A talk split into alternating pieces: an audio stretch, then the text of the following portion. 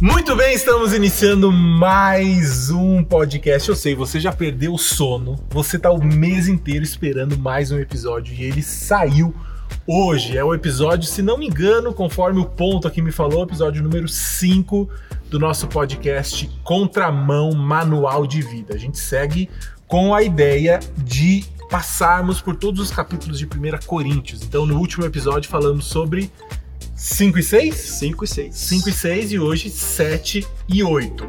Você já tá acostumado com a minha cara, enjoado de mim já. Natan tá chegando agora, você ainda não enjoou, mas já sabe quem Ainda. é. Ainda, ainda. Mas vai enjoar, vai, Vai enjoar. enjoar, logo menos. E hoje nós temos uma presença ilustre. Ilustríssima. Ó, Que é isso, pai? Se combinasse, não, certo? É, a gente falou, né? Eu falei no, no- no primeiro episódio que todo, todo episódio a gente vai ter alguém diferente aqui. Eu e o Natan fixos. E a gente vai, com a- conforme a disponibilidade das pessoas, sempre trazendo alguém diferente. Varia o herege, né? Vai variar o herege. Vai variar o herege. Os dois de sempre, não é bom, né? Tem outro aí pra falar bobagem com a Então, gente. no, no próximo, então se preparem. E, a- e ainda assim, eu quero, uma coisa que eu quero é trazer um adolescente também. Entendeu? Aí. Aí, veio. Então, aí ó, comenta aí. Véi, Dudu, compartilha. eu quero ver você trazer o pastor Eduardo aqui. Vai, vai. Aí vai, vai, ser, hein? vai, vai, aí. E, e é isso, eu acho que é isso. Daniel, é o seguinte: Hum, a gente tem um combinado aqui hum. que, inclusive você, adolescente, deve participar. Eu já falei isso no outro episódio. A gente precisa compor esse cenário aqui. Você tá vendo que ele tá, assim, muito cara de igreja ainda, entendeu? Memorial. Não tá muito GPS, entendeu? Tá muito sério. Então, você precisa trazer até nós. Traga no próximo, no próximo programação presencial, traga e fala, Dodô, eu quero compor o cenário do podcast.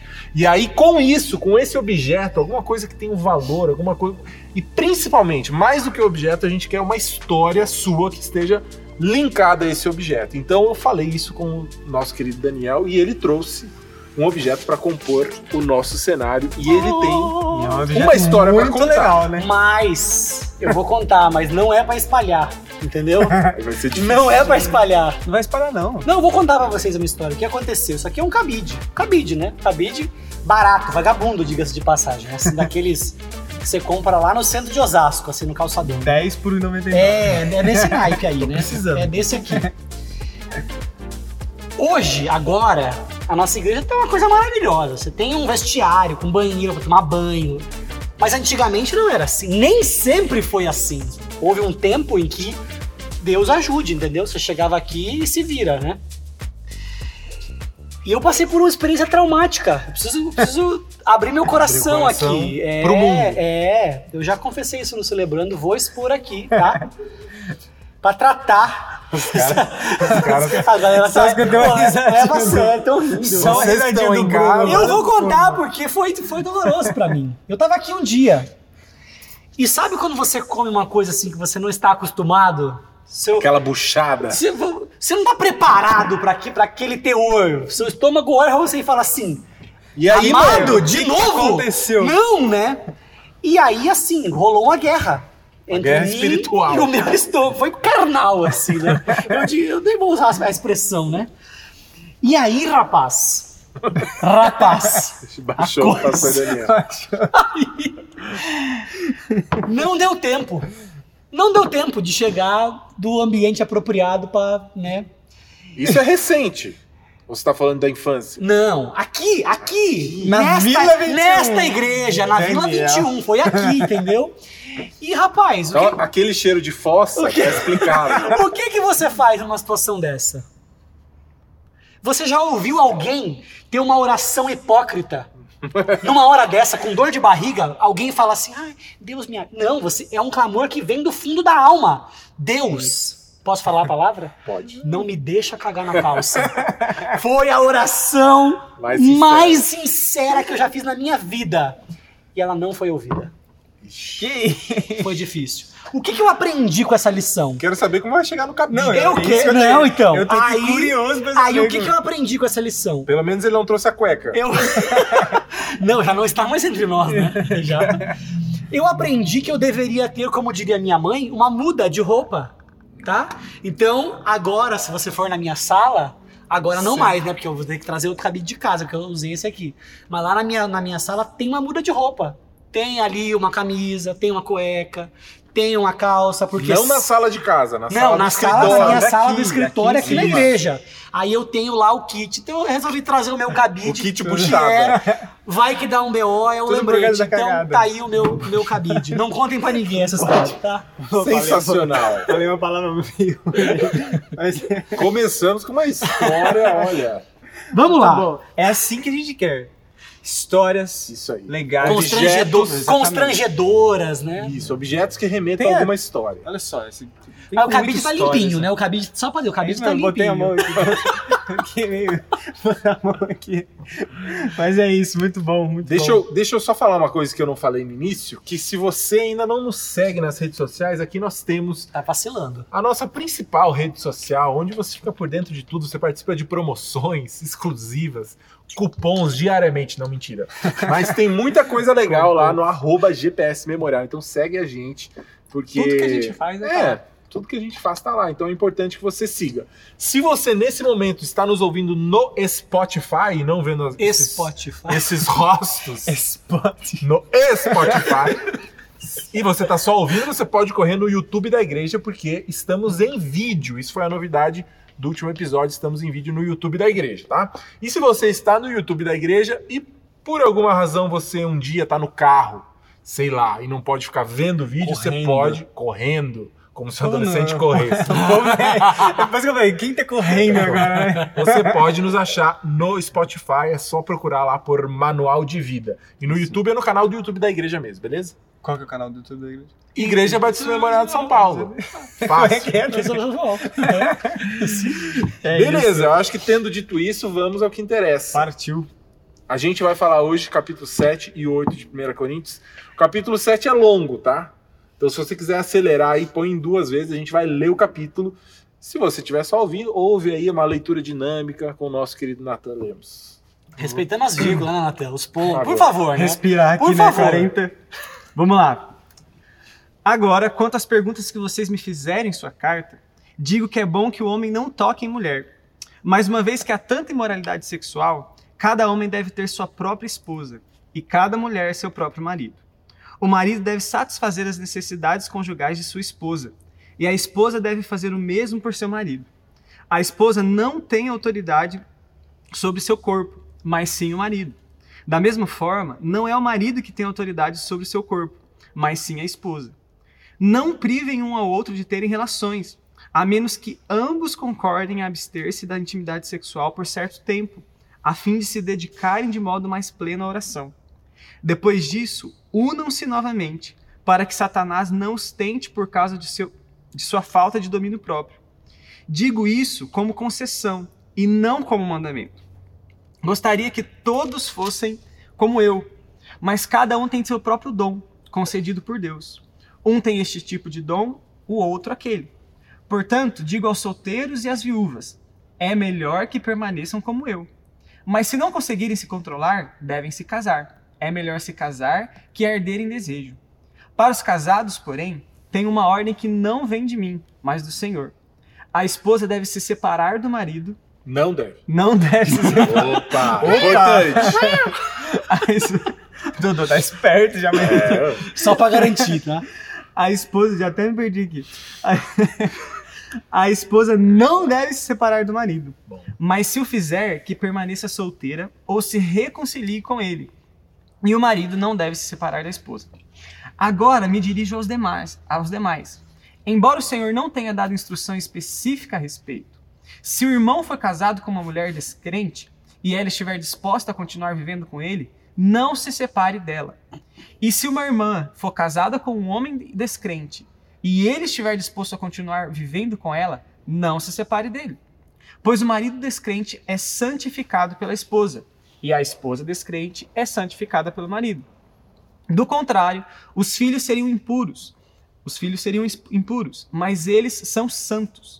Se, porém, o cônjuge descrente insistir em se separar, deixe-o ir. Nesses casos, o irmão ou a irmã não está mais preso a outra pessoa, a outra pessoa, pois Deus o chamou para viver em paz. Você, esposa, como sabe sabe que seu marido poderia ser salvo por sua causa? E você, marido, como sabe que sua esposa poderia ser salva por sua causa? Cada um continue a viver na situação em que o Senhor o colocou, e cada um permaneça como, como estava quando Deus o chamou. Essa é a minha regra para todas as igrejas. Se o homem for circuncidado antes de crer, não deve tentar mudar sua condição. E se um homem não for circuncidado antes de crer, não deve ser agora. Pois não faz diferença se ele for circuncidado ou não. O importante é que obedeça aos mandamentos de Deus. Sim, cada um deve permanecer como estava quando Deus o chamou. Você foi chamado para você foi chamado sendo escravo? Não deixe que isso o preocupe. Mas se tiver a oportunidade de ficar livre, aproveite-a. E se você era escravo quando o Senhor o chamou, agora é livre no Senhor. E se você era livre quando o Senhor o chamou, agora é escravo de Cristo. Vocês foram comprados por alto preço. Portanto, não se deixem escravizar pelo mundo. Cada um de vocês, irmãos, devem permanecer como estavam quando Deus o chamou.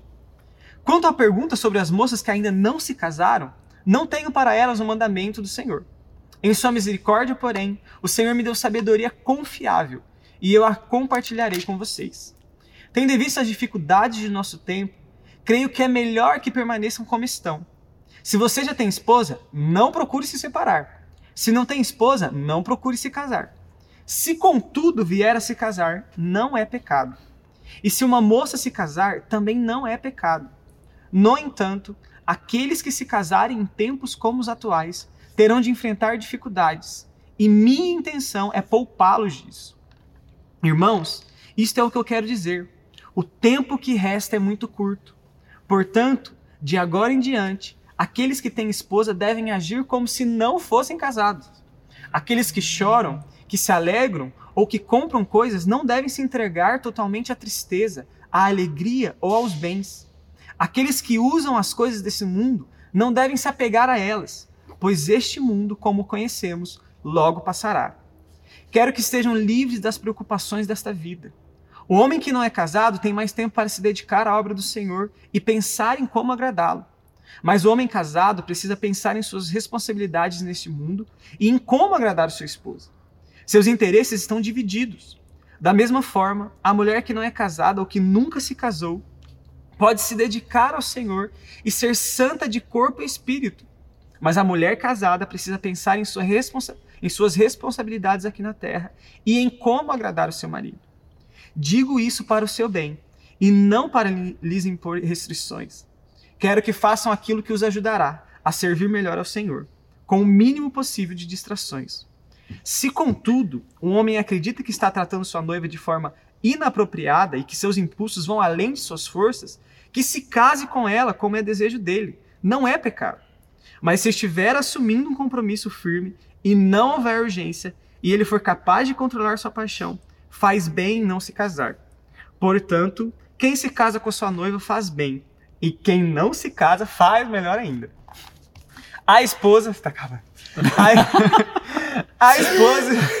Uh, a esposa está ligada ao marido enquanto ele viver. Se o marido morrer, ela está livre, ela está livre para se casar com quem quiser, desde que seja um irmão do Senhor. Em minha opinião, porém, seria melhor que ela não se casasse novamente. E creio que ao dizer isso, lhes dou o conselho do Espírito de Deus. Ah. Amém. Eu vou até beber uma água aqui. E aí? Ai, ai, ai. Muita coisa aqui, hein? Pega. Mano. Paulada só, né? Ele vai para tudo que é lado. Mas tem um tema meio que permeia, eu acho que todo o capítulo, que é casamento, moralidade, moralidade, relacionamento, liberdade, né? Liberdade também. É... Bom, vou, vou, começar aqui falando de, de, uma coisa que me chamou a atenção, queria saber é, de vocês. Logo no versículo 7 aqui, Paulo fala que ele gostaria que todos fossem como ele gostaria, no caso aqui, né, entre aspas, gostaria que todos fossem como eu. Mas cada um tem seu próprio dom concedido por Deus. De que que Paulo, que que ele pra gente, o que que ele que que isso significa? O que que é ser como Paulo? O que que ele estava falando aí? Ele, ele, Paulo não casou, né? Paulo não casou. Então ele era solteiro. Aliás, não se, não se tem certeza, né? É, não, o que se sabe Ele não é- era ele, casado, né, é, né? ele não estava casado na ocasião da escrita das cartas, Exato, é, né? pode ser que Pode tenha- ser que ele tenha sido casado e a Antes, mulher até morreu, ou pode ser que é. tenha. É, então, o que antes não sabe, mas aqui já não tinha mulher, né? É disso que ele tá falando? De ser como ele é de não estar em um Estar relacionamento. sozinho, estar É. sozinho. E por que, que ele gostaria que todos fossem como ele? Pa- Paulo é. Parece que ele tá indo contra o casamento, assim, né? Tipo, o que o que. que- É bom que você se case, mas se você não se casar, é melhor ainda. E, é, e ele termina, e ele termina o, o- o capítulo falando, né? Que eu, te, eu dou esse conselho falando que é o conselho do Espírito de Deus. Olha, lhes dou o conselho do Espírito de Deus. Ele Mas é, um, crê- mas é um vai e volta, né? Porque É um assim. vai e volta, não, casa. Não, mas não casa. Fica uma. Mas se você tiver assim, você tem que casar. Que ele fala, né? Se você É. tiver ardendo de desejo, mano, vai lá e casa. Não fica ardendo de desejo. Mas eu acho que tem a questão também que ele fala de que aquele que. é, é, quando ele explica aquele que tá casado, Hum. ele tem que dividir a atenção, né? Da obra de Deus em agradar a esposa. E o que não tá casado, ele tá ali 100% na obra de Deus. É. Será que é nisso que ele tá, que ele tá falando? Porque o Paulo, ele sozinho, se dedicou 100% para a obra do Senhor. 100% mesmo. 100% mesmo. E aí, daí ele vai e fala de tempos difíceis. É, eu acho que esse elemento dos tempos difíceis é um, é um lance assim que ele tá falando. Meu, olha pra tudo que tá acontecendo. Como É casar BO. É, é assim, você tem certeza que você vai querer constituir uma família e viver. a- porque você não. Porque o argumento dele é: Jesus tá voltando. Ele tá escrevendo como se assim, gente, No outro dia. amanhã. E, não, e aí tem gente que pode olhar e falar assim, pô, Paulo viajou, né? Porque. É, não voltou. Não voltou até agora? E na verdade não é que Paulo viajou, é a gente que viaja porque não vive com, com a mesma expectativa, com o mesmo senso de urgência. Meu, Jesus está voltando e pode ser que seja amanhã mesmo, né? Então acho que essa. é- é viver com. é- A gente esvaziou esse significado de viver com a expectativa de que Jesus está voltando logo. Sim. Se a gente tivesse isso mais presente, aí faria mais sentido falar, ó, porque assim, casamento dá trabalho. E não é cerimônia de casamento dá trabalho, é a Que vida dá também. que dá também, né? Mas a vida de casado dá trabalho, né? A molecada tá aí, tem, não é casada, mas tem pai e tem mãe. Eu não sou casado ainda. É, na- ainda, né? Por pouco tempo. Mas assim, todo mundo sabe que dá trabalho. Mesmo um adolescente, vocês daí estão olhando, vocês veem que os pais tretam. Por Sim. quê? Porque relacionamento é isso, dá trabalho. Desgasta, né? É um esforço que você Exato. precisa fazer. Então é- é- ele se coloca nessa posição assim. Como que onde você vai se desgastar, né? Porque até o próprio Paulo fala, agora não lembro mais se é em 1 ou em 2 Coríntios, que ele fala que ele ia se gastar e se deixar gastar por amor de muitos, que, ou seja, no contexto do ministério. Então é quem se desgasta no contexto da família, em alguma, em alguma medida, não vai conseguir fazer isso no contexto do reino, né? Então, mas dá para se desgastar no contexto da família, dando glória a Deus também, né? Sim. que é o Então- equilíbrio. Então existe um caminho, olha o que a gente está falando. Existe um caminho para felicidade, para uma vida que tenha significado, sem casamento, Igualmente feliz. né? E eu É, acho Paulo que isso, isso dom- é uma dom, não é? É, ele fala do dom e essa coisa, e eu acho que isso é um grande paradigma, assim, né? Até, até pra molecada que tá vindo, né? É, tem muita gente que acha que a vida vai se acertar, né? Ou que as coisas vão. é, é, que a felicidade, a alegria depende exclusivamente do casamento ou de um relacionamento que tenha significado, né? E a gente tá. Paulo ser tá dando uma outra né? via, né? E, e a É. gente tá sempre ah, na nossa sociedade adiando a felicidade, né? Porque assim. Eu vou ser feliz quando, Quando? eu tirar a habilitação, né? Eu vou ser feliz quando eu sair da casa dos meus pais, ou eu vou ser feliz quando eu casar. E Paulo tá falando que essa alegria, essa plenitude de vida não tem a ver com uma coisa a ser conquistada. Já tá rolando, tem que usufruir agora, porque pode ser que isso que você tá mirando não aconteça. Mas a volta de Jesus vai acontecer. Essa é certa, né? É essa expectativa que deveria nortear a nossa alegria. Sim. E o casamento, ele tem. é- é- o relacionamento tem a ideia de, da dependência, né? Então, a gente não se sente completo, né? Uhum. Tem o mundo fala, né? Você só Sim. é completo a, a sua segunda metade, né? Metade, Metade aquela da música, laranja. As metades da laranja, tá ligado? Então, você não é completo enquanto você não achar o seu príncipe, sua princesa. Mas Ah, olha que doido, entendeu? né? Porque Antigamente, isso era muito forte. Ah, você vai ser completo no outro. Hoje em dia, já tem um lance mais assim, especialmente para as meninas, né? Não, você tem que ser feliz sozinha, você se basta. E ó que linha, porque a gente não tá falando aqui que, ó, você se basta e resolveu ficar aí. Não é isso, mas a, a questão aqui é analisar.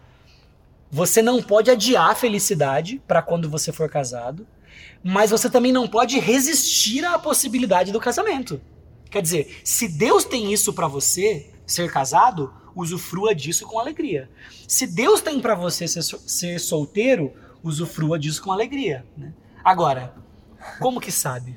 Vocês acham que todo mundo tem. Porque tem isso, né? Ah, tem alguém que, que é a minha, minha alma gêmea. Vocês acham que isso aí. Que o signo combina. Não tem a galera que É. fala, né, o touro. Predestinado desde a, antes da que fundação é, mundo. exato, que, que é uma pessoa que você vai. Cara, ela e só ela. Acho que vocês acham que isso faz sentido? Faz Ruim, né, isso? Pensa o Eu, risco. cre- eu cresci pensando. Daí eu Natan, lembro que eu- fala a verdade, você fez listinha, né? Tem que ser tal assim, assim, Eu assim. pe- Tanto é que eu tinha medo de começar a namorar, de casar com, E errar. de- e não ser a mulher que Deus escolheu que fosse pra mim. Então, tipo assim, tem aquela ideia, tipo assim, se não for a Mesmo mulher. depois de casado, você Mesmo achava. melhor- é, se não for a mulher que Deus, lá nessa fundação do mundo, es- escreveu o nominho dela lá, você vai estar casando com a mulher de outro cara.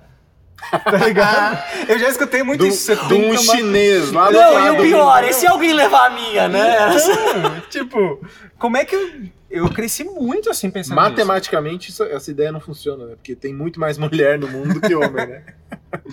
Mas hoje, hoje eu não, não creio nisso, não. Eu creio que Deus nos dá um padrão, Sim. né? Deus nos dá um padrão de esposa, de mulher e de homem, né? Então, Não, tanto, desse... tanto não é isso que Paulo tá aqui falando. Olha, melhor que fique solteiro. Mas, se quiser, casa. Quer dizer, Não é pecado não tem, casar. não tem erro. Então, se, se, se ele entrega essa escolha na mão da pessoa, é porque não é Deus que tá ali, ó. Você nasceu pra Beltrano, Beltrano pra... Não tem. E o, o Nathan falou de, de alguns padrões, assim, né? O que, o que que. Quais seriam essas características, assim, se vocês pudessem falar? para um adolescente, né, que tá começando a namorar, o que, que eles deveriam procurar nessa, nesse futuro casamento, assim? Pra mim, primeiro tinha que esperar, né? Um pouquinho É, mais. exato. um pouco Esperar mais. um pouquinho. Aguenta mais. Você que tá ouvindo, espera. Não é, porque assim, é, todo mundo aqui já foi adolescente e Uhum. já viveu a ânsia de, meu, quero ter alguém e tal. E a própria pressão, né? De ver na escola, a molecada, ah, fulano pegou não sei quem. Você que tá pegou- sozinho, É, você... e falava, mano, você é B- Na minha época falava BV, né? Que nu- nunca beijou, falava, é bu- é BV. É, Na minha época é mancada, né? Mas, mas O mundo era preto e branco. É, galera, não era outro esquema. TV tela plana não existia.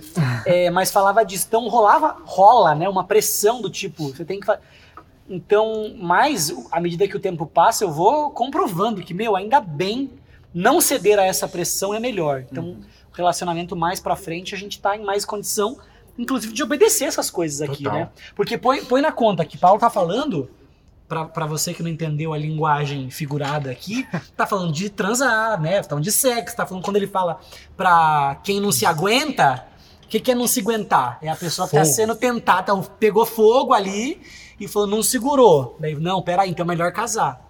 Né? Sempre lembrando, né, que o casamento, o sexo é para ser aproveitado dentro do contexto de casamento, né? Que, é o, isso- que é o limite que. Assim, por quê, né? Não, porque Deus tá falando, É, porque a exato, Bíblia diz, tá aqui, ó. Que, é, então, nesse sentido, adiar, pra mim, é sempre. É, mais, mais idade é sempre importante. Por quê? Porque quando que tem mais fogo? É agora. Então, quando que tem menos controle? É agora. Então, a chance de errar é muito maior. Tem sabedoria bíblica ao dizer, meu, não começa alguma coisa que você não vai ter condição de, de complementar, de, de- de completar. Mas de critério, né? Que o Dodô falou É. de critério pra amar escolher. Jesus, né? É, não, é porque você vê, na, na- aqui no texto ele Ser fala crente. sobre estar no Senhor, né? O que, que é Ah, estar sim. no Senhor? Sim. É partilhar da mesma fé. É crer em Cristo. Jesus. É, é- Ela fala, ele fala irmão, irmão do Senhor, né? é que tem Vou que. lembrar aqui. qual- é, que fala, seja um irmão no acredita. Senhor. É. É isso mesmo. É mais pro fim, eu acho, do capítulo. Eu acho que é o primeiro. Depois disso. É, no assim, 39, no final do 39, é que a minha versão tá antigona, né? Mas ele fala pra casar, mas somente no Senhor. né? Que é o que, que é no Sim, Senhor, é alguém sim. que partilha da mesma Desde fé. que seja o irmão no Senhor, É. né? Isso, isso, isso aí. Eu acho que é a primeira, porque eu acho que é a primeira e talvez a principal, né? Porque se não for, já. E O resto Esse já. é o único que exclui, né? Isso, Tipo, o resto- o resto a gente negocia, É, né? mas esse exclui, né? Esse Saber cantar, saber tocar, jogar É. alguma coisa. É mais alto que eu, mais baixo que eu, É, o cabelo é loiro, entendeu? é, né? Isso é, Mano. isso é avulso. Entendeu? O que, que fundamental, E, e, e, eu, e eu creio que até a gente pode, é, dentro do, do padrão bíblico, eu posso, não que eu tenho várias opções pra escolher, entendeu? não que você tem lá 10 opções, mas, cara, menina é crente, você pode olhar, não, não gosto do jeito que ela vive. Não que ela não é crente, né? Ela vive, sei lá, imoral, né? Não. Mas, pô, não gosto do jeito que ela vive. Quero alguém que vive de outra forma. Quero alguém que, sei lá, cante. Mano, mas sabe o que, que é o lance? A gente olha pra mulher, vou falar como homem agora, Sim. né? Mas o mundo ensinou a gente a olhar pra mulher como um produto de mercado. No mercado você vai lá, eu quero comprar uma bolacha, um biscoito. Qual marca? Mano, eu gosto de traquinas, não, eu gosto de óleo. E- E aí a gente olha pra mulher do mesmo jeito. E tô vendo que, com o passar do tempo, virou o contrário também, da mulher olhar pro homem. E no fim das contas, a gente só tem que saber de uma pessoa. Você não- é porque igual o pessoal fala assim, não, que entender a as mulheres é muito difícil. É, mas você só tem que entender uma. Você tem que entender, você tem que entender a sua, já é trabalho o suficiente. A mulher não tem que entender os homens, ela tem que entender Ou- o dela, Sim. né? Então a gente precisa parar de olhar como uma, o, o sexo oposto, a pessoa que a gente tá, né? Como um produto, que assim, ah, eu vou procurar alguém. Ah, por que, que eu escolhi óleo e não traquinas? Ah, Uhum. porque traquinas tem mais recheios. Sabe assim? Não, peraí. Então a gente tem que ser menos comercial nesse É processo legal. de olhar pro, pro futuro cônjuge, né? Eu acho que a gente às vezes olha muito pro, pro sexo oposto, né? E a gente esquece de nós mesmos, né? Eu lembro que teve uma. Acho, acho que foi como adolescente, né? Estava conversando sobre relacionamento, não sei nem quem fez isso comigo, não sei nem onde eu tava. Mas fizeram essa, essa atividade Não sei nem comigo. se é verdade isso aqui, eu vou é. falar. Vou contar uma mentira que eu dizer. É, ele, essa pessoa né, pediu pra eu fazer uma lista. Disse, Cara, o que você gostaria em uma mulher? Daí ele falou assim: não pensa em característica física, não, pense em caráter. O que você gostaria? Daí eu fui, eu coloquei lá, né? Leal, fiel, que negócio de adolescente. Leal, fiel e tal, tal, tal, tal. Fiz a listinha, falei assim, mano, aqui, ó. Essa é mulher perfeita pra mim. Daí ele olhou e falou assim: então tá, então você vai pegar essa listinha e você vai tentar ser isso. Você quer que o outro seja, mas você é. daí ele falou assim, então, agora essa, isso essa mesmo. listinha é pra você, não é pra mulher, é pra você. Porque eu acho que a gente. a gente- Seja o que você espera de Exatamente, comprar. né? entendeu? Então acho que no relacionamento tem muito isso também, de você olhar e você ser primeiramente pra Deus, né? Uhum. Não ser pra, pra pessoa, pro, pro relacionamento. Ser pra Deus, depois pra pessoa. É, que- queira ser aquilo que você Isso, espera, né? exatamente. Receber. Exato. Eu, não lem- eu lembro até hoje disso. Foi. Até porque a gente eh, deve entrar, né? é, desde o namoro e, e até no casamento, Dani que é casado sabe que a realidade do casamento é uma realidade de serviço, foi o que a gente falou um pouco antes, né? É realmente um ministério assim, né? A gente entra nessas relações não para ser ser completo pela outra pessoa, Ser né? agradado. ser agradado, né? E isso é uma luta que, que a gente tem, né? É, Porque o nosso instinto primeiro é amor próprio. Mas dentro do casamento é sempre uma doação, é você se entregar. E aí, quando os dois entram no casamento com essa mentalidade, a Todo coisa mundo- funciona.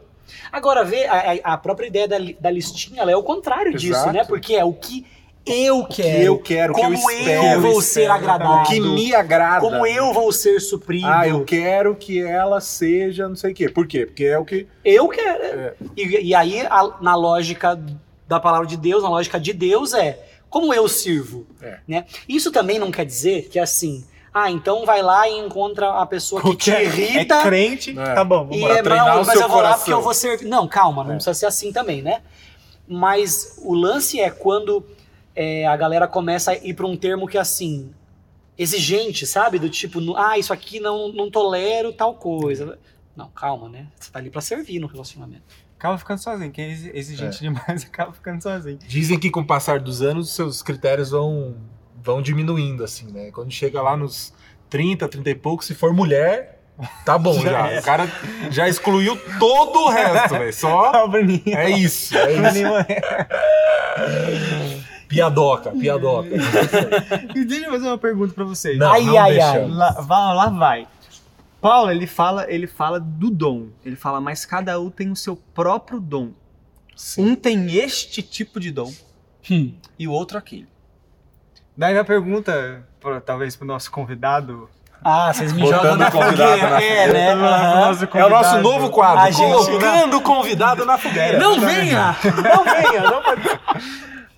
Que dom é esse que Paulo tá falando aqui? Que, qual que é o... O Versículo, o, né? versículo 7, que, o- que o Dodô, que, o Dodô- que dom é esse que parece que Paulo tá, ele tá falando? Tem este tipo de dom. Uhum. Isso. E e como que a gente lida com esse dom? Porque É, e é é interessante essa linguagem do um ou o outro, um- esse dom e o outro, porque são as coisas que ele falou antes, né? Uhum. Então, um dom de manter-se solteiro ou não, aquele que não tem o dom pra ficar nessa posição, nessa condição e vai ter que casar. Uhum. Então, ele admite a possibilidade de que tem gente. O que, que é dom, né? É uma capacitação sobrenatural. Quer dizer, é, Dom espírito, do é dom do espírito, é. espírito. Quer dizer, vem do espírito, é o espírito que dá. Então, é, é uma capacitação sobrenatural para atingir um objetivo, para fazer algo. No caso aqui, para ser solteiro. É. Então, tem gente que tem esse dom e vai encarar esse desafio com essa capacitação do alto vai ficar sozinho. vai pra ficar de sozinho, Deus. vai ser feliz sozinho e vai ter poder do alto pra fazer Pra isso. lidar com isso, né? Pra poder lidar com a situação. Agora, isso não significa que nem todo mundo que fica sozinho tem o dom. né? É, que aí é que é o desafio, porque assim, é, o Dodô ainda falou isso, termos lógicos, né? Tem mais mulher do que homem no mundo. Logo, vai ter mulher que não vai casar, não porque ela tem o dom, mas porque não tem, né? A gente. Então, assim, isso vai acontecer. De repente a mulher tem lá, né? Não, eu quero casar. Mas a gente tem que administrar a possibilidade disso não acontecer. Mesmo sem ter o dom. O que, que isso significa? Que vai exigir um pouco mais de Vai esforço. sofrer. Mas não tá. tá. Natan, Se controla, Natan. É que a nossa plateia de 100 pessoas aqui tá rachando o bico. O pessoal leva, leva a sério. né? Vamos Mas quer dizer que, mesmo quem passa por isso, por isso que, né? Não casar, mesmo sem ter o dom, vai ter um desafio maior. É. Mas não tá autorizado a pecar. Ou e seja, nem tem que ser feliz. não autorizado a ser feliz. É, exato. E agora a des- a descoberta desse dom deve ser. Deus é mais, né? Como a pessoa que processa essa pessoa precisa passar na vida Eu chegar à de conclusão ficar que cara. Deus me capacitou a ficar solteiro. Não, eu tenho. Eu, Vocês já conheceram alguém? Eu já, eu fui, eu fiz uma viagem missionária uma vez pra Bahia. E eu conheci um pastor lá. E aí, na época, eu tinha, sei lá, uns 16 anos nessa viagem missionária. Ah, ano passado. É, ontem. Aí, Pouco tempo. eu cheguei lá, né, e vi um, um- um pastor, o cara devia ter os seus 40 anos, assim, né, então... no- novo, né? Novo. Bem idade. Estamos chegando lá. É. Esses dias botaram você aqui no culto, 42 anos. Teve gente Eu vi, eu vi. A galera É inveja. Pela, a galera pela É também. inveja né? da minha pele. Essa cutis europeia. Aí o cara, os seus quarentão, assim, e o cara era solteiro, né? E aí eu, né, 16 anos, vocês sabem como é, a gente fala, vem, não tem fio daqui pra cá, Pensa, não, né? não vem. Pensa. Aí eu, Cadê sua esposa? tipo isso, eu, ô pastor, por que você não casou, né? Você tem bafo. Ô, pastor. Você é chato. É. Aí, mano, ele virou na moral e falou, porque eu tenho o dom de celibato. Cara, eu ouvi aquilo e falei, coragem tem. Aí, Cara, aí eu falei, mas como, macho. Como que é isso aí? Aí ele falou: não, eu tenho. Eu tenho dom, eu, eu, não, eu não tenho a mesma. Mesmo, eu não reajo aos mesmos estímulos, né? Ele falou assim, então eu. É uma coisa que ah, um homem vê e o cara fica louco, meu Deus, pra mim é. Ah, tá. Então eu tenho isso, parece que é mais controlado, tal, para- sei lá, se é hormonal, enfim. Mas ele se via, o cara tinha. Do alto, Ele né? tinha essa convicção, mano. Deus me capacitou pra fazer isso, pra ser assim. É Cara. doido. E isso mostra que o casamento não é o fim em si mesmo, né? Porque há a possibilidade de glorificar a Deus e ser feliz sem o casamento. Uhum. E há a possibilidade de glorificar a Deus e ser feliz com o casamento. Porque, ó, a galera fala assim, né? Porque a gente às vezes tenta fazer o certo errando, né? Fala assim, não, porque o propósito do namoro é o casamento. Não é. O propósito do namoro é dar glória a Deus. É, isso aí. Por quê? Não Se tem que esperar o casamento Exatamente, isso, né? porque se você fala, não, o propósito do namoro é o casamento, então enquanto você tá namorando, você tá enrolando pra alcançar o propósito. Não, o propósito é da glória a Deus, enquanto você namora. Então tem um monte de namoro que quando acaba, cumpriu o propósito, porque tinha tanta treta, tanto BO, que acabou e começou a dar glória a Deus. O Sim. término foi o jeito de dar glória a Deus, né? A ideia do namoro é sempre acabar, né? Seja Ou no altar, virando ou casamento. antes. É. Tem Mas- uma bugada, cara. Mas é verdade. Oi? É que, tem que, fa- é que tem que fazer assim depois. né? Lança uma vez. Legal, legal. Mais alguma Eu tenho uma coisa pra falar. Eu Vai, tenho uma coisa pra fala. falar. Solta. Olha que loucura isso A daqui. gente ainda vai pro 8, tá? É, Segura aí. Mas vou Estamos soltar, acabando. essa. Vou soltar a bomba no colo de vocês. Aqui no final, versículos 20 ali pra frente, ele começa a falar dessa condição e ele entra nesse exemplo de escravidão. Doido, né? E ele fala pro escravo não se preocupar se ele tá naquela condição, né? Não parece, não parece que a Bíblia tá meio que assim, ah, escravidão é bobeira. Bobeira. Tipo, não liga pra você é escravo, não liga pra isso. Não parece que assim Paulo tá fazendo vista grossa, inclusive porque não é a primeira vez que ele cita esse assunto, né? Em Efésios ele também fala sobre isso. Pe- é... Segunda Pedro? Ou primeiro Pedro? Ele também Paulo fala em segunda Pedro, né? Paulo não, Pedro, né? Paulo escreve. Então, Paulo. é- essa é uma realidade que assim, a Bíblia não faz vista grossa, ela fala de escravidão, mas não parece que assim, Filemão, né? ah, não É liga, grande- Filemão era um escravo, né? Não parece que é uma coisa assim, ah, não liga pra isso. Como que vocês veem nego- isso aqui, né? Parece que é isso mesmo. Parece que Paulo não não decidiu entrar nessa nessa seara assim, né? É, embora eu acredite também que é, o termo escravidão, ele, nós temos uma imagem muito diferente do que Paulo tinha sobre escravidão. A gente no Brasil, especialmente a experiência de escravidão, remete a gente a algo. né? escravo é algo, né? Totalmente. É, é, só, a gente só tem uma ideia sobre escravidão, né? E não se sabe exatamente como funcionava essa escravidão na época, né?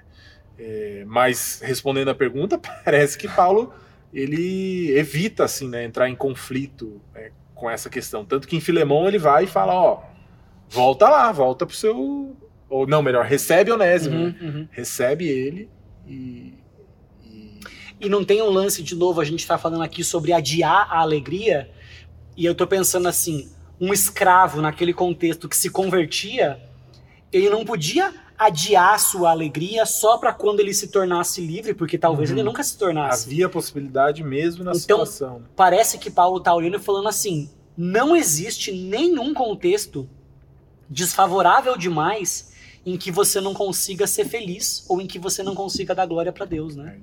Então É, é, ele na até escravidão. fala, você deve permanecer como Deus te chamou. No Então, lugar assim, onde Deus te chamou. é, é, é muito louco porque eu vejo assim, né? É, tem gente que olha para esse tipo de passagem e, e acha que Paulo está estimulando a escravidão. E não é, né? Inclusive, se a gente lê lá em, em Efésios, quando ele, ele propõe essa inversão da lógica, Pa- Paulo é mais revolucionário do que a abolição da escravatura, né? Porque ele vai falar que o comportamento de um escravo e de um senhor de escravo, esses dois em Cristo são irmãos. Então não importa mais se ele é escravo ou se ele é livre, né? Então, Paulo é revolucionário por quê? Porque ele iguala todo mundo em Jesus e fala: você era escravo? Dane-se. Agora você é irmão em Cristo. Ah, você era senhor? Dane-se, acabou, você não é senhor, você é o irmão dele.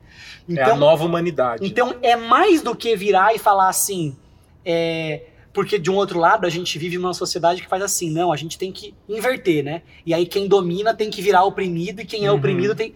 Não, Paulo tá falando assim, acabou. É Nessa igualdade. nova realidade não tem mais opressor nem oprimido, Isso. né? E é, é muito legal porque ele fala, né? é, se você era escravo quando o Senhor quando o Senhor chamou, agora é livre no Senhor. E se você era livre quando o Senhor o chamou, agora é escravo de Cristo. Isso é animal, porque a, a, gente, a- a gente até falou no primeiro, né, de, de chamar Jesus de Senhor Jesus. A gente lembra do- de Jesus como Salvador, tá? mas o Senhor diz muito. E quando a gente fala somos escravos de Cristo, é que nós estamos, estamos nos submetendo a Ele. Uhum. Então a gente está livre, livre do quê? Condenação do pecado.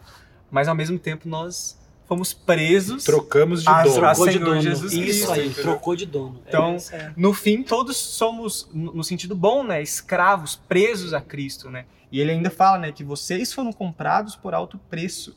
Portanto, não se deixem escravizar pelo mundo, pelas coisas desse mundo. Então a gente deixa de ser escravizado pelo mundo, pelas coisas do mundo, para ser Na escravos época- em Cristo. de Na Cristo, época que o né? Dodô era, era mais, mais novinho, assim, tinha uma banda chamada Jota Quest. Ó, fui até no show. Não é? Eu fui em muito show do Jota Quest. E ele tinha uma música que falava assim: a nossa liberdade é o que nos prende. E parece que é isso. Às vezes Não, você. ele não fala, ele canta, É, né, canta, a- com, aquele, com aquela Vai, vozinha canta assim, aí, né? vai, Não dá uma palhinha. Essa é fica pro Natan. Que é cantor. Mas quando fala, a gente às vezes é- vive preso na busca pela liberdade. Buscando o que ainda vai ter e Tá não preso usufrui o que já tem, né? Então é. Inclusive, essa passagem tá em J Quest, J- segunda é. J Quest, Tá segunda dois? Rogério Flauzino. é Ó, gente, vamos, vamos passar pra parte das perguntas aqui, ou vocês têm mais alguma coisa aí no, no set pra... Hum, eu Porque o nosso tenho- tempo está correndo. Então eu vamos... não. te- a- Vai, então vai. Tem uma coisa. Fala. Tem uma coisa, Natan, como que tá Natan. aquele versículo? Aqui, aqui o Natan tá com a. Eu tô com uma versão antigona que ele fala do digo eu não Senhor. Qual versículo? Cadê o versículo? Perdi o versículo. Ficou aquele. O Bruninho coloca aquele barulhinho de, de grilho agora. Agora é a hora. Agora... Aqui, ó. No 25 ele fala, na minha versão tá, com respeito às virgens, ou nessa daí tá como? Versículo 25. Quanto Ah. à pergunta sobre as Moças. moças. que ainda não se casaram. Isso. Daí ele fala, não tenho o mandamento do Senhor, Mas. porém dou uma opinião como tendo recebido do Senhor. Aqui é uma coisa. Aí ele passa um pouco e olha o que ele fala depois, ó. Aqui ele fala: O Senhor me deu sabedoria confiável e eu compartilharei com vocês. Mano, cadê isso, velho? Nossa, Bruno, olha o que, que fala aqui. Posso ler Volta aqui? aqui, fala, Bruno. Olha lá. Fala, Natan. Vem pra cá, Bruno, Bruno, vem pra cá. Bruno. Puxa uma cadeira. 7.2 diz assim, ó. Agora me dirijo aos demais, embora o Senhor não tenha dado instrução específica ao respeito. E ó aqui, ó. Olha nessa versão mais antiga. Ao mais, digo eu, não o Senhor. Mano, a minha cabeça buga aí. Eu não... Porque a galera vira e fala assim: Ah, Agora então isso aqui é Paulo opinião de Não era Paulo. Deus, né? Não era. Mas por quê? Quem é o Senhor que ele tá falando aqui? É o Senhor Jesus. Porque Jesus aí vai, aí vai lá pro 25. Com respeito às virgens, não tenho o mandamento do Senhor, porém dou minha opinião. Por quê? Ele tá falando de casamento. Então ele tá falando assim: o que o Senhor Jesus já falou, já falou. Mas eu vou falar uma outra coisa aqui que ele não falou. Mas vai ter a mesma autoridade do que, de- do que quando ele falou. Não deixa de ser verdade. Palavra de e Deus. Palavra de Deus. né? Porque tem gente que vai lá e falar assim: não, isso aqui é mandamento de Paulo, não é Joga mandamento fora. de E Jesus. sabe que tem essa divisão mesmo, né? Vocês já viram aquelas bíblias que tem o. Nada contra se você tiver, tá? Mas que tem as palavras, as frases de Jesus em vermelho. Só obedece o que Jesus fala. Tipo, dando um destaque para o que Só- Jesus só disse, é- como se O resto fosse Paulo, menos. É, fosse menos, né? E Paulo tá aqui, na verdade, não tá dizendo, ó, eu vou falar como se o que eu falo fosse menos. Ele diz: até aqui Jesus falou. Nos assuntos sobre os quais Jesus não falou, acabe com. Nos assuntos que Jesus não falou, eu vou falar. Com a mesma autoridade como vindo de Deus. No né? fim vem tudo do Espírito, É, né? Então, então tudo isso que Jesus falou e que o Paulo escreveu. É de Deus, É de igual. Deus. Não pode, ah, Paulo, não vou obedecer menos. E eu acho que, na real, é o único lugar que isso acontece, né? Eu acho que sim. De só, é, de é, qualquer outro autor falar isso, ó, isso aqui é minha opinião. De cabeça Eu- agora eu não sei. É. Deveria, né? Seminarista. Mínimo. Mas é, eu acho que é só. Tá aqui, né? vivaço. Beleza, então vamos aqui algumas perguntas enviadas por você. E aí a gente passa pro capítulo 8, tá Lembra bom? a gente tem que escolher a melhor pergunta. Tem a. Ah, é, tem o prêmio. O selo de melhor pergunta. Nem lembro. Pergunta mais difícil. Fazer um momento merchandising, tem um aplicativo favor. chamado Ah, é ADBlock. Calma aí, ó. Um ADBlock que ele bloqueia todas as propagandas, é uma benção. Tô precisando. Amado. Se Instala. você E é- tem aí, e é de- patrocina. E é de graça o ADBlock, tá? Nem precisa. Grande beijo. Beleza. Vamos lá. Pergunta de Pedro Operico. Ixi. Sabem quem é? Vou até dar a Polêmico, arroba. polêmico. Vou dar a arroba dele, porque aqui tem muita gente assistindo. Aí o pessoal vai fazer mais pergunta, porque vai ter o marketing pessoal. Então, se você quiser aparecer, Você quer ser seguido no Instagram? Manda uma pergunta que eu vou sempre citar a sua arroba. E se não gostar da pergunta, vai lá e xinga o perico. Tem, Exato. né? Arroba vai, vai. PDRFS underline. Arroba Bem uma fácil, arroba melhor. fácil. PDRFS underline Pedro Perico pergunta: Como posso ser mais parecido com Jesus se eu sou pecador? Você realmente quer saber, perico? Como posso ser mais parecido com Jesus se eu sou pecador? E aí? Tem, o, tem o quadro, sabe. o quadro, o quadro das perguntas é pro, pro visitante, né? e ele já falou. Essa aí o Natan sabe. Eu cheguei aqui primeiro que você, ó. Como posso ser mais Como parecido ser Jesus se eu sou pecador? E aí? Eu, eu acho que tem aquela questão do, do da condenação do pecado. Lembra, tem aquela, até aquela música, né? Justificado eu fui, santificado eu sou, glorificado serei. Romanos. Tá até na Bíblia isso. Tá na Bíblia, É exatamente. bonito. Tem aquela música, mas a música fala da Bíblia, né? Em Romanos, né? A Eu já li isso em fala- algum lugar. Eu já li isso em algum lugar, não é. no- Mas é, tem, tem esse processo, né? A Processo. justificação, Três etapas. três etapas. Justificação, mano, a condenação, a condenação do pecado não existe mais, né? Eu não sou condenado mais pelo pecado. O processo de santificação é o que a gente está passando aqui, a glorificação. Como eu posso ser mais parecido com Jesus? Eu, eu lembro que eu escutei isso no seminário, não sei se vocês escutaram, mas eu lembro que eu escutei no seminário, que quando, pela, pelo sacrifício de Jesus, por aquilo que Cristo fez, ele viveu uma vida perfeita por nós, uma vida que nós não conseguiríamos viver, quando a gente fala que nós somos parecidos com Jesus, até o se parecer com Jesus está baseado na obra de Jesus. Sim. Entendeu? Então, é, no seminário eu citava muito isso, de que quando Deus olha para nós, Quando Ele- Deus escolhe alguém, ele mesmo faz.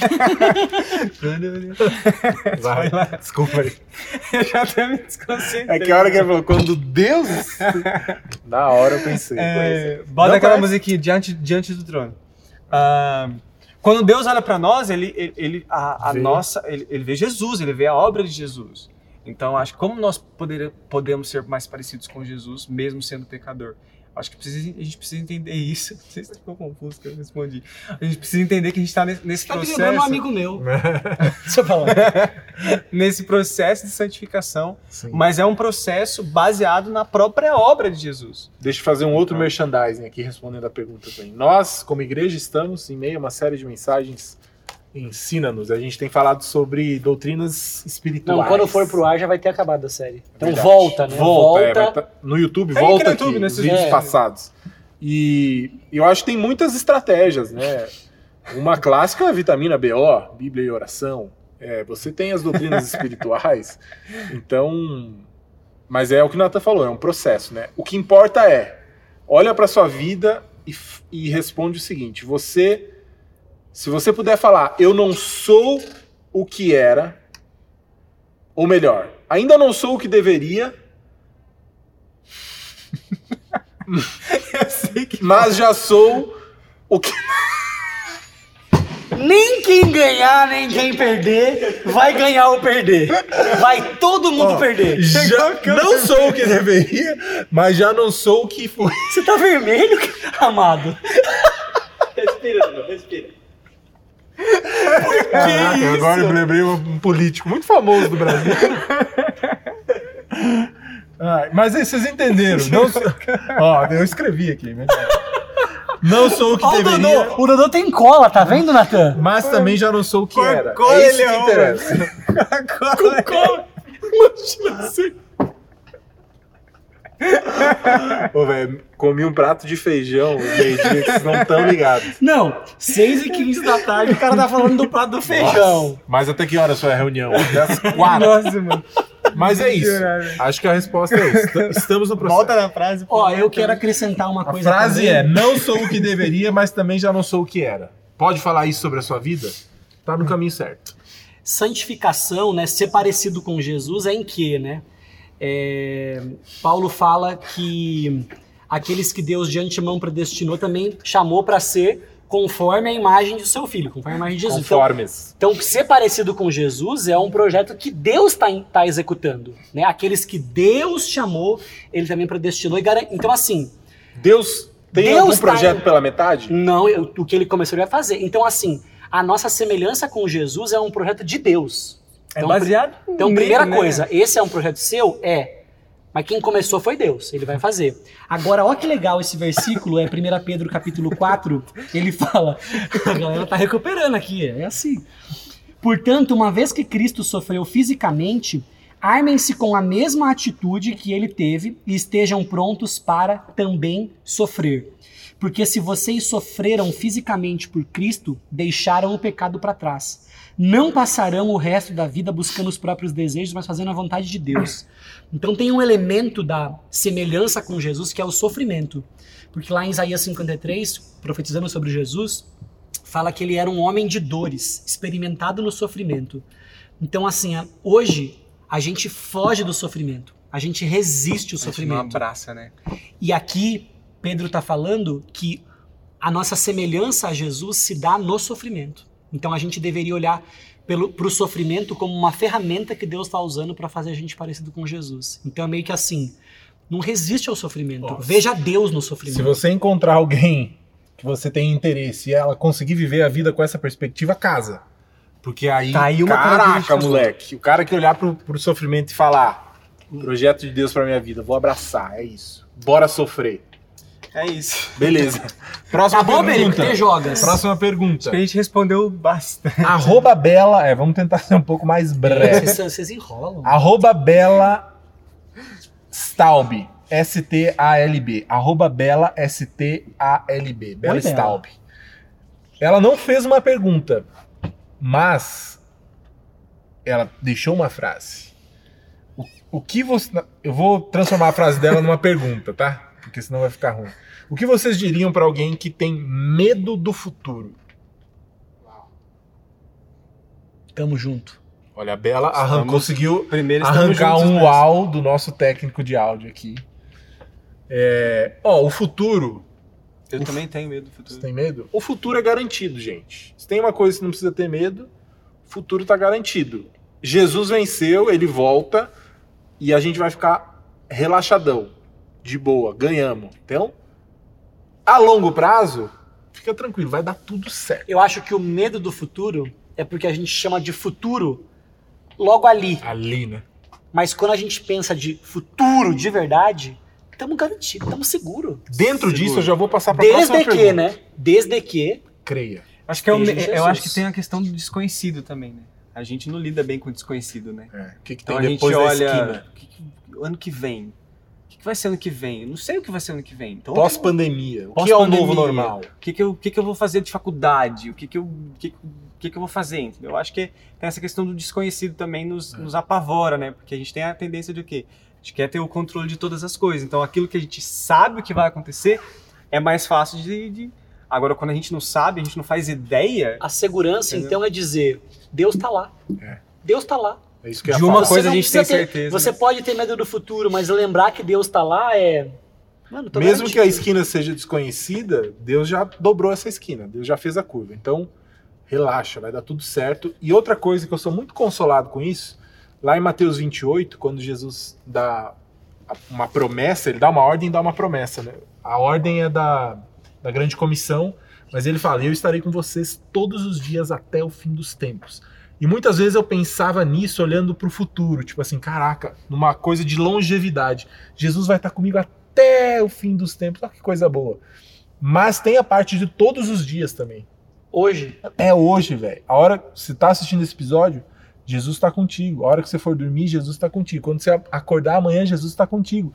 Daqui cinco anos, Jesus está contigo. Para sempre, para sempre. Então, isso me consola muito.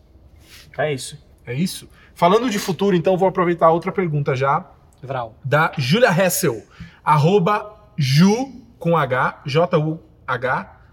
Na verdade é Ju Hessel mesmo. O Hessel começa com H. Ju Hessel underline, arroba. Ela pergunta: Como vocês acham que vai ser a nova Jerusalém? Perfeita. Bonita. Linda, ruas de ouro, Ruas de ouro. Ouro de ouro. casas de ouro. Cascata de, de chocolate de Coca-Cola. Que vai eu não me pergunto. Camarão, né? eu quero ter camarão. Camarão. Eu amo Camarão. camarão, velho. Camarão com chocolate. Coxinha. Picanha não vai ter morte, né? Vai ser aí nem camarão também. Hum, Mas ó, vai Coxinha ser também não. Frango. Também não. A não ser que tenha um frango vegano, celeste. vegano, né? Vegano. Frango. De jaca. Coxinha de, Frango celeste. coxinha de jaca. Hein? Ó, mas é assim. Não, mas vai ser perfeita, né? A minha ideia da Nova Jerusalém é o que tá na Bíblia mesmo. Não dá pra fugir muito. Mas é uma grande cidade que os estudiosos afirmam que as medidas que estão lá dá mais ou menos uma cidade do tamanho do Brasil. Vocês sabiam disso? Bonito isso, né? Uma cidade do tamanho do Brasil. Ou seja, todos os crentes de todas as eras vão ter que caber numa cidade do tamanho do Brasil. Mas o que é legal de dizer, né, que a Nova Jerusalém não é uma coisa etérea, né? Tipo, física, é físico, né? é uma cidade real. Real, Né? uma sociedade. É, é uma sociedade organizada, Perfeita. né? Só que sem pecado. É tipo, é tipo a nossa sociedade, só que sem, pecado. É isso. Então pega tudo que tem de bom Só. e aí Sem ele, tristeza. eleva isso ao absurdo Sem e morte. tira o errado, o ruim. É tão engraçado que a gente. A, a primeira coisa que a gente fala, pensa em coisa boa, a gente falou. Ruas É. de Ruas de ouro, comida. Dinheiro, Coca-Cola, comida. Coca-Cola, camarão, picanha. hambúrguer. Cara, isso aqui, perto do que é. O prazer é maior. Tipo, E o principal, né, né? é a presença de Jesus de forma tangível. Porque, ah, Deus tá aqui, né? Jesus tá aqui. Mas a nova fala que ele vai, não vai precisar de sol, né? Porque a luz dele vai iluminar. E nem vai ter noite, tamanha luz. né? Pensa? não vai ter amanhã, não vai ter ontem, não vai ter. Porque não, não vai precisar, né? A gente vai viver eternamente. Vai ser da hora. Vai Isso sabemos. Essa é a. Qual foi a pergunta, a melhor pergunta? Peri... Até agora, A do futuro. é, acho que a do futuro foi a mais filosófica. Foi, bateu assim, Selo, né? bateu, Bateu. Selo de melhor pergunta. Selo melhor pergunta para Bela Staub. Que nem era uma pergunta. Você vê. Putz, sensacional. Mas é questão de pôr uma interrogação, né? É, ó, eu tenho uma aqui que a gente já respondeu, mas eu vou citar só, só pelo marketing mesmo. Foi a Isa Schneider, arroba isa.schneider. Saul se suicidou? Saul se suicidou? Respondeu quando? Respondemos no último episódio. Ah, pronto, olha aí. Ah, sim, verdade. né? Saul, que eu lembro da, da nossa resposta, Saul se suicidou, se suicidou. Só que tem um outro versículo que fala que Deus foi quem tirou a vida Ah. dele, né? Então, É no fim das contas, Tudo tá nas mãos de Deus. É Deus quem tira a vida de todo mundo sempre. Então, as duas coisas são verdades. Saul deu a inclinação ali de se matar e no fim das contas foi Deus que tira a vida mesmo, de todo mundo. Essa galera tá na Bíblia, né, gente? Tá Graças a Deus. Graças a Que Deus. coisa boa, gente. Capítulo 8, vamos. Vamos. Esse é menor, né, Natan? Quem vai ler? Esse é menor. Pode ser a Natan de novo? Leitura boa. Vamos lá. Então vai. Quanto à pergunta sobre as. A... Ah, não, ó, não pode Você elogiar. falou de Você tá vendo? Não pode elogiar. Vamos lá. Caraca, tô perdido. Quanto à pergunta sobre a comida sacrificada a ídolos, sabemos que todos temos conhecimento a esse respeito. Contudo, o conhecimento traz orgulho, enquanto o amor fortalece. Se alguém pensa que sabe de tudo sobre algo, ainda não aprendeu como deveria. Mas quem ama a Deus é conhecido por ele. Então, o que dizer quanto ao alimento oferecido a ídolos? Bem, todos nós sabemos que, na verdade, o ídolo nada vale neste mundo e que há somente um Deus. Sim, é fato que existem os que são chamados de deuses, por assim dizer, nos céus e na terra, e há pessoas que adoram muitos deuses e muitos senhores. Para nós, porém, há somente um Deus, o Pai, por meio de quem todas as coisas foram criadas e para quem vivemos. E há somente um Senhor Jesus Cristo, por meio de quem todas as coisas foram criadas e por meio de quem recebemos vida. No entanto, nem todos sabem disso. Alguns estão acostum- acostumados a pensar que os ídolos são de verdade, de modo que, de modo que ao comer alimentos oferecidos a eles, imagina que estão adorando deuses de verdade, e sua consciência fraca é contaminada. Não obtemos a aprovação de Deus pelo que comemos. Não perdemos nada se não comemos, e se comemos, nada ganhamos. Contudo, tenham cuidado para que a sua liberdade não leve outros de consciência mais fraca a tropeçarem. Pois se alguém vir, vir você, que diz ter um conhecimento superior, comer no templo de um ídolo, acaso não será induzido a contaminar a própria consciência ao ingerir alimentos oferecidos a ídolos? Assim, por causa do seu conhecimento superior, um irmão fraco pelo qual Cristo morreu acaba se perdendo. E quando vocês pecam contra outros irmãos, incentivando-os a fazer algo que eles consideram errado, pecam contra Cristo. Portanto, se aquilo que o seu irmão faz, se aquilo que eu como faz, Portanto, Depois sou eu, viu? portanto, se aquilo que eu Que eu Se aquilo que eu como faz. Aquilo que eu como faz. aquilo que eu aquilo que eu como faz. Vai, última tentativa. se aquilo que eu como faz o irmão pecar, nunca mais comerei carne, pois não quero fazer meu irmão tropeçar. Amém. Amém. Essa é difícil. Nunca mais comer carne? Aceita, Dudu? Nem pensa. Meu Gaúcho, Isso aqui é. Calabresinha, ué. Verdade. Isso aqui não existe. Calabresinha, catupiry, a pizza. Picanha, mal passada. Tá Meu doido. Deus. Mas acho Esse que é aqui é, bom. mais fa- é um É. pouquinho mais fácil, é mais tranquilo. Menos pro- difícil, menos né? Ele melhor. vai direto ao ponto, né? É. Pelo menos. Eu acho que tem uma coisa aqui que a gente precisa levantar desde o início, que é o contexto da época, né? É, a gente tem falado da cidade de Corinto, né? Uhum. Desde o início, desde a introdução, que era uma cidade é, portuária, uma cidade movimentadíssima, era caminho, Imoral. era caminho para várias coisas.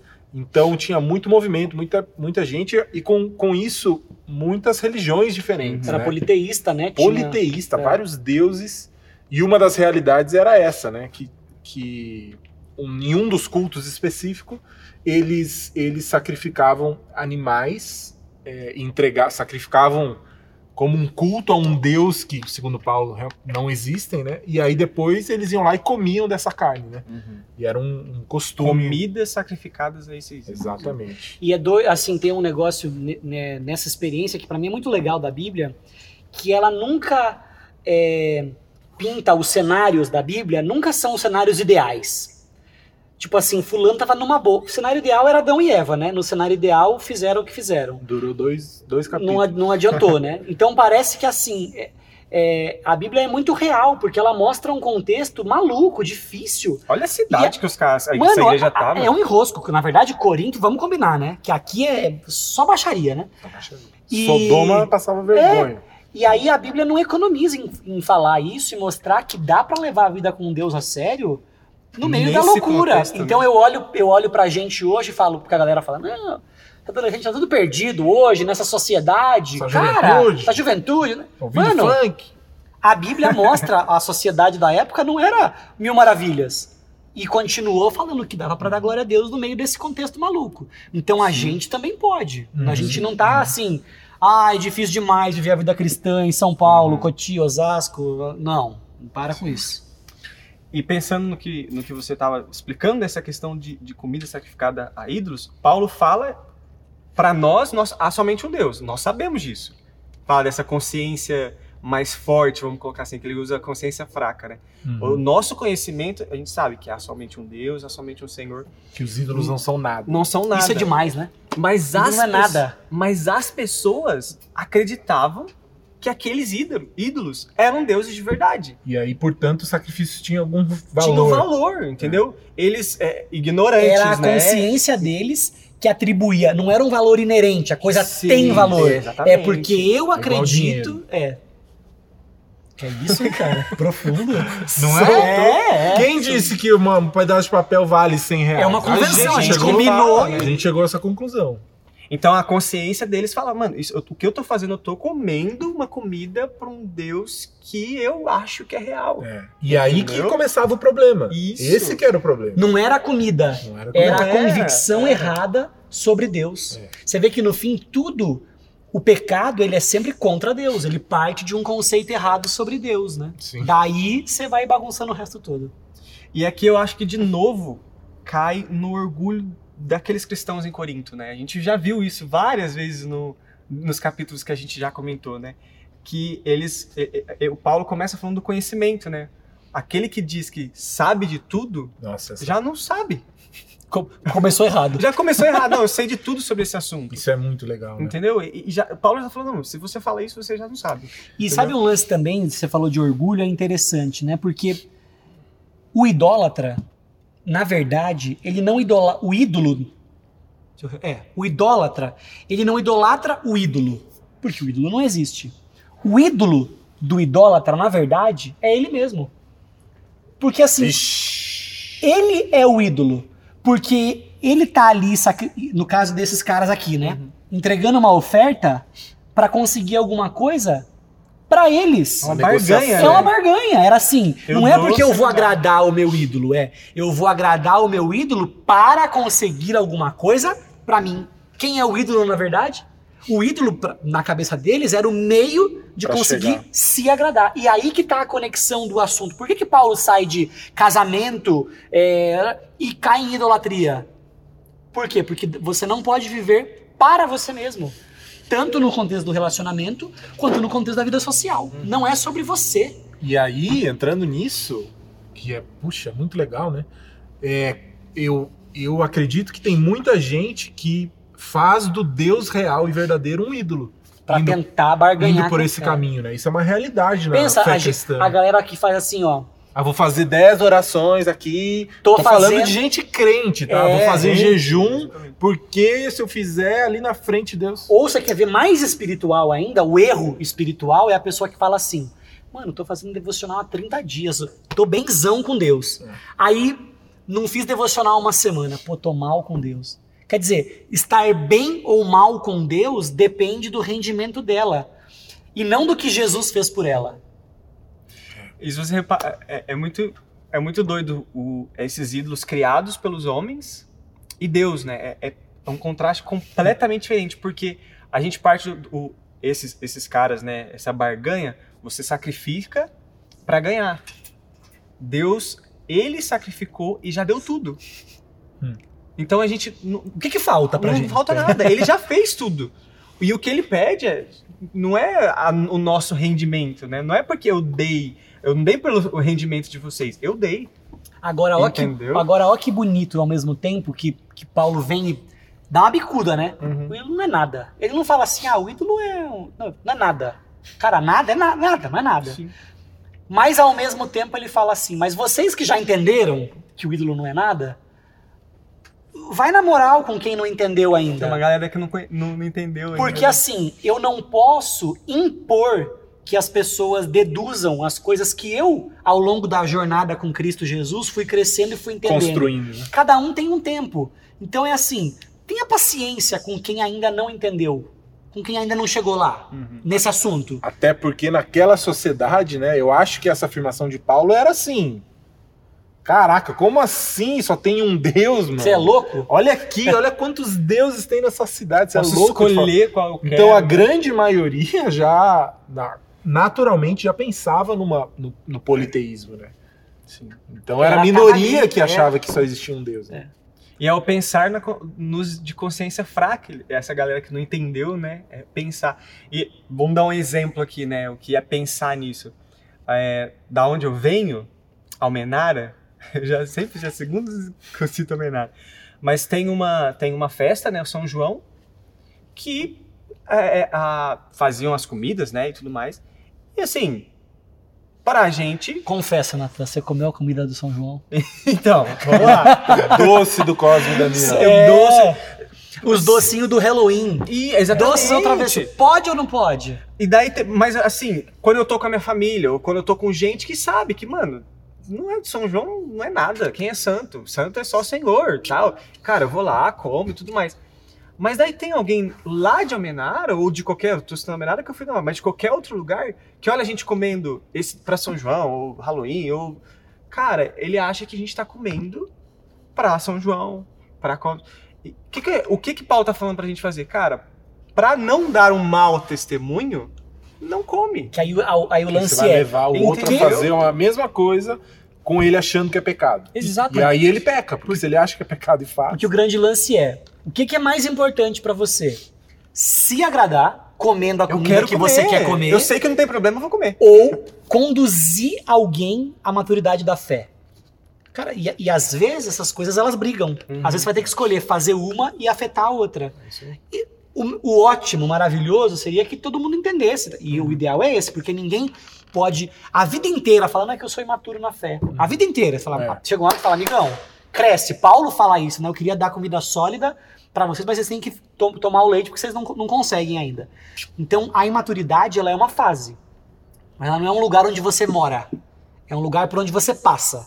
Tem que crescer. Tem que, tem que amadurecer. E aí entra uma outra, um outro elemento que tem gente que usa essa coisa da da imaturidade ou do escândalo, né? Ah, mas isso é escanda- escandalizado. estou escandalizado. Quando na verdade é apenas um gosto pessoal, né? Inclusive porque escândalo é sinônimo de imaturidade. Isso. Quem se escandaliza é São os de imaturo. consciência fraca, é- né? a, galera que é madura não se escandaliza. É. Então, quem, quem reivindica, não estou escandalizado, é amado, você precisa amadurecer. É. Vamos lá, amigão. Vamos aqui. O exemplo clássico, assim, né? da- por exemplo, tatuagem, né? É, tem, né? Sei lá, meus avós, vai, galera mais não, velha. pra minha né? mãe, tatuar é bandido. É. Só bandido. E aí a desculpa é essa, ah, mas isso- escandalizado. eu estou escandalizado. Quando na verdade é apenas um gosto pessoal Uhum. ou uma imaturidade mesmo, porque a luz né, das, das escrituras não teria problema nenhum, né? Agora, tem problema se quiser fazer sem o pai deixar, né, a molecada? Exatamente. Aí tem Aí problema. é problema. E tem um elemento também dessa questão de quando eu olho pro meu irmão imaturo, eu sou maduro. Eu, tô- eu- eu- eu tenho conhecimento, eu sei que não é ídolo.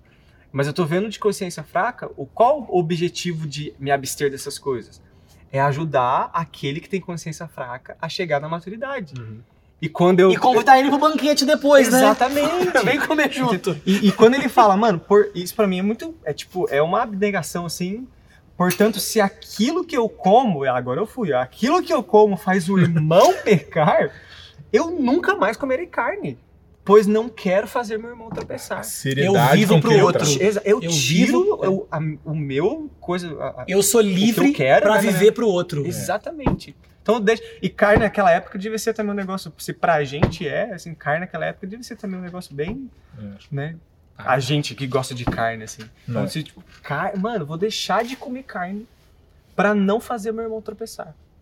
Ele é radical, né? Então ele vai lá no extremo, né? E é- Um- E é legal isso, porque ele é radical na coisa certa, no amor pelo outro. É Uhum. radical no amor. É isso. Então é muito doido isso. Você quer ser radical em alguma coisa, não pode ser na norma, na regrinha.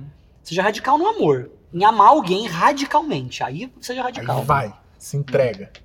E de novo, Paulo falando para esse, pra esses cristãos em Corinto em pensar uns, uns dos outros, né?